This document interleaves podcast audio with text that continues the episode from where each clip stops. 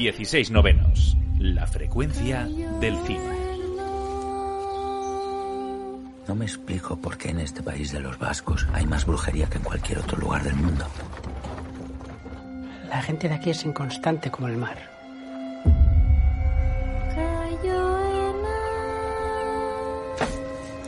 Buscamos a Ana Ibarguren, María Ibarguren y Olaya Isas.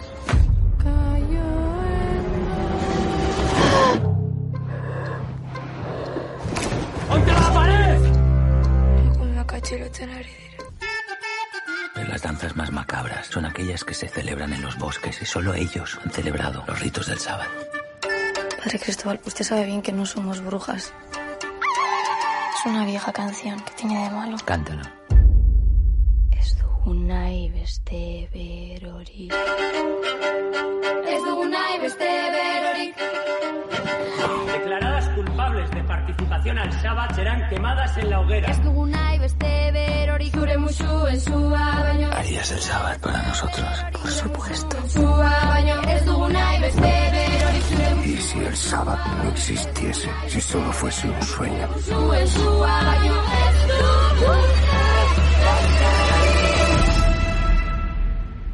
Si el sábado es un sueño, soñamos todos el mismo sueño.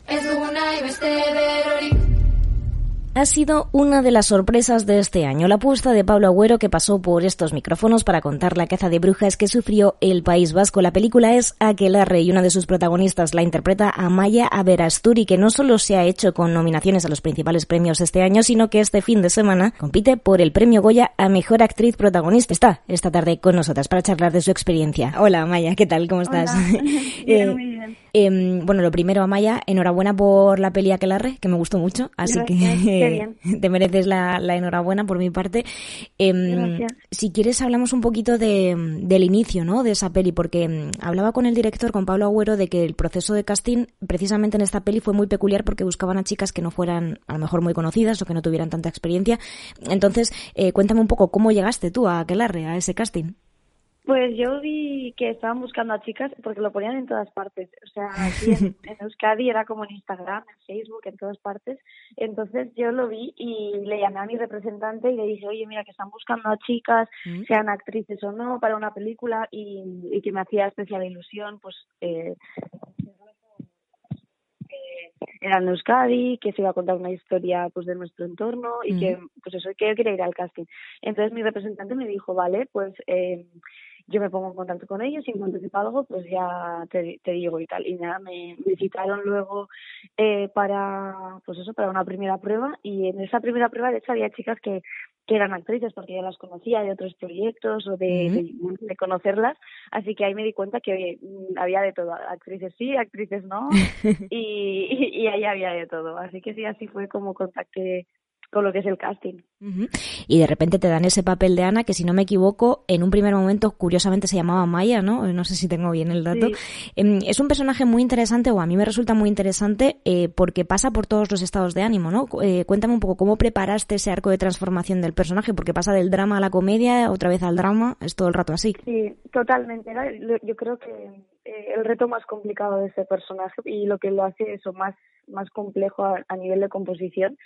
Y, y es por eso que yo también pensaba el hecho de que en, en el caso de Ana tenía que ser actriz, porque yo me daba cuenta de que evidentemente eh, personas que no son actrices o no tienen experiencia como actriz pueden hacerlo, claro que sí, pero yo creo que el hándicap del arco está ahí y es como muy complicado porque ten en cuenta que un, un rodaje se, se rueda en desorden, ¿no? Claro. Entonces, eso es eh, tener muy claro de dónde vengo, a dónde voy, qué quiero conseguir en este punto. Y luego la, la complejidad del personaje, que es eso, eh, totalmente lo que has dicho tú, de, de pasar de la comedia al drama, del drama a la comedia, que está interno en la, digamos, en el carácter de Ana. Que bueno, eso es algo que yo también me, me he creado, que no era desde un principio así del todo. Mm. Y hemos dado ese, pues esa, ese como toque de que sea cómica, divertida, graciosa, eh, pero claro, evidentemente dentro de todo lo que está pasando, que, que es que se está que están luchando contra contra su muerte. Claro. Entonces, eso, eso era, yo creo que, que lo de a nivel emocional fue una peli muy complicada y, y era el reto principal mío.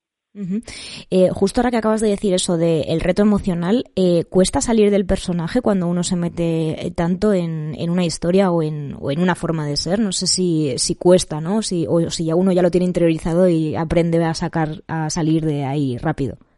Bueno, yo creo que aquí depende un poco de la técnica de cada, de cada actor. Eh, hay actores de método en el que, pues eso, viven como si fuera el personaje. En mi caso no es este yo creo los personajes y salgo y entro, salgo y entro, podríamos decir. Es verdad que a veces en una secuencia no es que salga y entre de una acción a un corten, sino que hay veces que si esta secuencia me requiere mucha intensidad emocional o mucha concentración emocional quizás pues eh, intento pues eso eh, estar muy concentrada ahí en el personaje hasta que acabe la secuencia hasta que acabemos de, terminar la secuencia y luego ya me, pues ya está, ya me libero y soy yo, sonrío, eh, soy Amaya 100%. Entonces, sí, yo soy entro, salgo, entro, salgo, entro, salgo, así constantemente. Y una vez que llego a casa, mm, se acabó el personaje. Puedo seguir pensando en el personaje y en lo que haré mañana, pero no desde el personaje, sino que es desde mí, desde, desde Amaya. Eh, Amaya, supongo que da más orgullo llegar a unos premios Goya y a una nominación protagonista con una película bilingüe eh, que además en su mayoría está en vasco. Supongo que esto da más subidón, ¿no? Que este tipo de películas tengan espacio en los premios que son más mainstream, por así decirlo. Totalmente, totalmente. A mí me encanta nuestra cultura, nuestro idioma y me hace de verdad especial ilusión que se valore eh, este tipo de películas y que realmente hemos demostrado que, que funcionan a nivel estatal, que a pesar de que mm, no sepamos euskera, pueden funcionar si la mm. historia está bien contada. Entonces, eh, de hecho, yo creo que en España no estamos tan acostumbrados a, a ver películas subtituladas o en versión originales o con, subtítulos, pero en otras partes de, de, del mundo está como muy muy normalizado, ¿no? Entonces yo creo que es el caso de Aquelarre, porque con el hecho yo creo que igual también el gancho ha estado en que hay escenas de que quizás son en castellano y alguno habrá dicho, bueno, oye, pues igual y luego realmente luego yo creo que se han dado cuenta de que no es para tanto estar leyendo eh, subtítulos durante, no sé, media hora, ¿sabes? Sí. Entonces yo creo que, que ha funcionado y a mí de verdad que me hace especial ilusión que, que sea así, que sea en euskera, que, que pueda ser un personaje en mi idioma. Qué guay. Em, en tu formación como actriz em, has desarrollado más esa parte corporal de la interpretación. Eh, yo no sé si te gustaría seguir por ahí o a lo mejor también te gustaría explorar otros aspectos.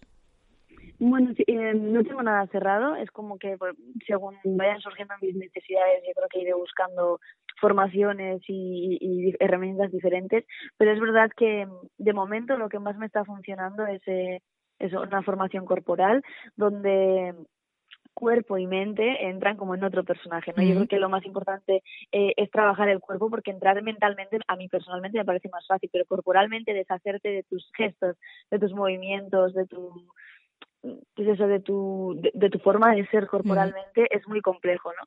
Entonces, bueno, yo con mi coach trabajo mucho ese aspecto para poder transformarme en, otra persona a la medida de lo posible, porque evidentemente siempre hay rasgos personales que no nos podemos deshacer de ellos y es por eso que nos han elegido a nosotros y no a otro actor, por ejemplo, también yo creo, ¿no? Claro. Realmente cuando te eligen ven algo en ti también, en Amaya, que, que quieren que Ana tenga, el físico mismamente. Claro.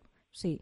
Eh, Amaya, si hay alguien que es que a lo mejor está empezando en el mundo de la interpretación y tiene dudas, ¿no? Como siempre ocurre, ¿no? Que no sabes al final si centrarte en esto. Eh, ¿Qué le dirías? Eh, ¿Qué son esos primeros pensamientos para ti, ¿no? De, de, me atrevo a meterme en esto porque en tu caso estudiaste em, educación. Entonces, no sé cuáles son esos primeros pensamientos o qué le dirías a una persona que está empezando. Yo primero, eh, es una profesión donde solo trabajamos creo el 8%, entonces a mí eso me podía, ¿no? Yo siempre quería tener mi plan B o, también lo digo como mi, segundo plan A, porque las dos cosas me gustan, pero eh, yo creo que es una profesión donde realmente es muy complicado trabajar y, y sobre todo vivir de, de la interpretación. Entonces yo creo que es muy importante tener ese ese comodín para estar más seguro y poder dedicarte 100% a la interpretación, porque si no para mí era como salir saltar a una piscina en vacío, que no sabes si puede salir bien o puede salir mal. Ojalá salga bien, pero es como que yo creo que eso a mí personalmente me daba esta eh, seguridad y ya una vez lo tenía ya iba como con todas a, poder ser eh, o querer ser actriz. Y luego también el hecho de que si realmente uno quiere ser actor, que, que siga su sueño, que, que crea en uno mismo, porque es una profesión donde eh, tenemos, y yo me incluyo, muchos más nos que sí es. Sí. Y yo creo que, que realmente es una, una carrera de fondo a nivel eh, emocional y a nivel mental, que realmente cada vez que te dicen que no, no es que no valgas o no es que eh, no puedas ser actor, sino que no este personaje no es para ti, pero que sigas adelante, que sigas luchando. Yo creo que ese es el, mensaje y a mí me ha servido y, ojalá ojalá todas estas personas que quieran ser actrices no sean. La pena es que no puede ser. Entonces, por eso el plan el plan A o el plan B o era ahí un comodín. Efectivamente, bueno, al final todo nos nutre, eh, independientemente de lo que hagamos, al final cualquier estímulo de fuera, sea cual sea el campo, siempre nos nutre, así que eso también es positivo, los diferentes planes, eso está ahí. Em, oye, ¿y qué hace Amaya cuando no está dedicándose a las artes escénicas? ¿Qué hobbies tienes? Pues bailar, me encanta bailar, desde pequeña lo hago y me libera, también me gusta cantar, pero no canto bien, pero bueno, me encanta. Estoy como en ese sentido muy artística, ¿no? Es como todo lo que tenga que ver con el cuerpo, con la expresión corporal me gusta. Y, y luego, pues nada, soy muy tranquila, me gusta salir de mi pueblo, que tiene muy poquitos habitantes, me encanta pasear, estar con familia, con mi chico, eh, yo qué sé, pasear a los perros, estar con mi caballa, soy como muy de estar en naturaleza, y muy desconectada de lo que es igual estar con mucha gente o es como que soy muy en ese sentido una vida muy tranquila de paz ya tiene uno bastante, ¿no? Con las múltiples personalidades de ser actriz, como para encima rodearse de tanta gente. Eh, Amaya, este año hemos visto, bueno, te lo comentaba antes, ¿no? Lo de los Goya, tal. Hemos visto muchísimas actrices eh, del País Vasco, ¿no? Cuyo trabajo ha destacado en los premios. Tenemos a Patricia López Arnaiz, además eh, tu compañera John en Aquelarre por Anne. Eh, supongo que has visto la peli, ¿no? supongo que esto también se habla, ¿no? Entre vosotras, que, que guay, ¿no? Que el cine vasco esté resurgiendo de esta manera y que tenga ese espacio, ¿no? que tanto se merece en los premios o en general en las carteleras. Totalmente, totalmente. Es que de verdad es especial ilusión, ¿no? Porque al final es como que nos estamos haciendo nuestro nuestro huequito, ¿no? El cine vasco y, que realmente estamos aquí, que, que son películas que funcionan, que vuelva a lo de euskera, ¿no? Que a pesar de que sean en euskera gustan y, funcionan. Y, bueno, y de Yone y de Patricia, que te voy a decir que son maravillosas, son las dos unas pedazos de actrices que se lo merecen muchísimo y, nada, pues eso, eh, que se lo merecen y estoy también muy feliz por ellas, que me alegré cuando las vi ahí y dije, joder, qué qué bien. Qué guay.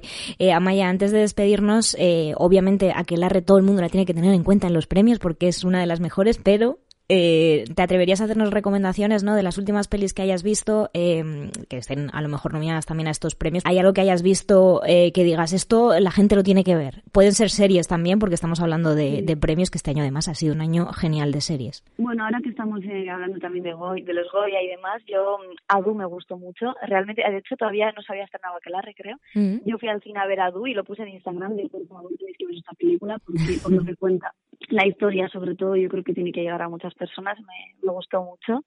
Eh, no matarás también me gustó, que, también está, está en los premios Goya, me gustó. Y tampoco he podido ver muchas películas este año en el sentido de que al no poder salir del municipio, yo vivo en un pueblo tan pequeño, para ir al cine ha estado complicado, pero yo creo que está, a Du sobre todo, ¿no? Como que me quedé, dije que, que la gente tenía que ver esa película que es muy triste, pero eh, merece la pena. Claro. Y, y, luego a nivel, pues eso, en Netflix o, lo que yo veo en mi casa, eh, es que ahora mismo estoy viendo cómo conocí a vuestra madre de principio a fin, que me hace reír, que lo puedo ver en cualquier momento, entonces estoy ahora mismo en ese plan. Qué guay, es una serie temporal. Eh, también Sí, eso es. También me gusta mucho en ese sentido la comedia, que salir un poco de, de tener que estar atenta viendo algo 100%, ¿no? Como que lo dejo un poco ahí y es como muy muy ameno. Entonces estoy viendo eso. Pero también he visto, por ejemplo, El desorden que dejas, que me ha parecido muy buena, y me ha puesto maravillosa, Bárbara Leni, o sea que yo, vamos, es que creo que, que tenemos de todo para elegir. Sí. La verdad que casi todo lo que veo digo, oye, pues fenomenal, ¿no? Me ha gustado y yo creo que, que eso también valora mucho nuestro trabajo, el hecho de que hay cosas maravillosas y que elijas lo que elijas prácticamente va a estar bien, así que...